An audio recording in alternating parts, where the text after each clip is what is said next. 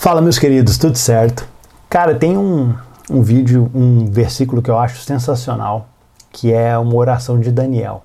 Quando ele está orando ali pela cidade dele e tudo, ele fala a seguinte frase assim, ó: Porque nós não lançamos as nossas súplicas fiados em nossas justiças, mas em suas muitas misericórdias, se referindo às misericórdias do Senhor.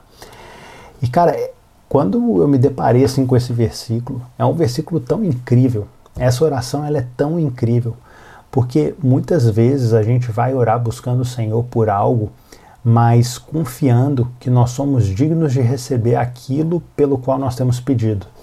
Então, ou seja, nós oramos fiados nas nossas muitas justiças, ou seja, naquilo que nós fazemos corretamente. Com base nisso, a gente espera que Deus retribua aquilo que nós fazemos corretamente.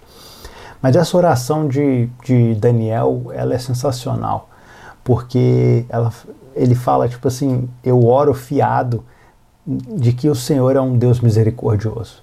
Eu oro fiado, confiando na sua bondade, e não que eu sou uma pessoa boa. E cara, eu vejo que essa é uma visão correta em relação a uma busca do Senhor. A gente não deve ficar buscando Ele como se Deus fosse o nosso devedor, Ele nos devesse algo, porque na verdade Ele não nos deve nada.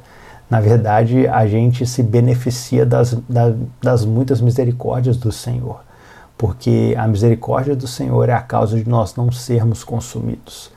E, cara, o meu objetivo em gravar isso é, cara, para incentivar. Até você mesmo, Nathan, ou a minha família, ou seja lá quem for ver esse vídeo, que a sua busca pelo Senhor em relação a algo que você deseja não seja fundamentada em uma crença de que você merece algo. Porque no final das contas, eu acredito que você não merece, tá? Independente do que você estiver buscando, é, ainda que você tenha feito alguma justiça ou qualquer coisa, muito provavelmente tem algum tipo de injustiça que você também já praticou que o tornaria indigno de receber a justiça que você está solicitando aí. E é isso, meus queridos. Eu espero que esse meu vídeo aqui te ajude de alguma forma e você consiga, cara, apreciar essa beleza do Senhor, da graça dele e da misericórdia dele.